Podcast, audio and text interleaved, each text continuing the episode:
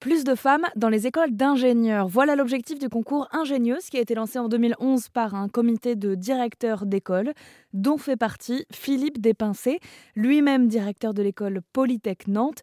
Il souhaite que les jeunes femmes qui sont en nombre dans les études scientifiques au bac aient confiance en leur légitimité dans les écoles d'ingénieurs.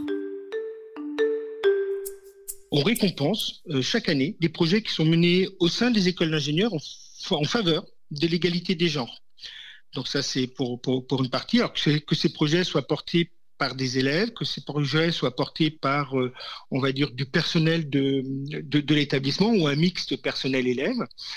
Euh, on récompense aussi des élèves ingénieurs, euh, donc en France, au Maghreb, au parcours académique et associatif qui sont inspirants et des élèves ingénieurs qui soient engagés, et des femmes ingénieurs en activité, donc avec un parcours personnel, un parcours académique, professionnel, qui peuvent inspirer et qui sont susceptibles de devenir des modèles pour les jeunes filles qui euh, se poseront encore la question de est-ce que je fais une carrière scientifique ou pas? Je suis persuadé, et enfin nous en sommes tous persuadés en tant que directeur, qu'elles ont euh, complètement leur chance au même titre que les garçons, vu qu'elles sont, euh, elles sont euh, aussi nombreuses au niveau du bac, elles réussissent aussi bien, euh, voire peut-être mieux le bac que, les. Enfin voilà, il n'y a, pas de disparité à ce niveau-là en termes de, réussite.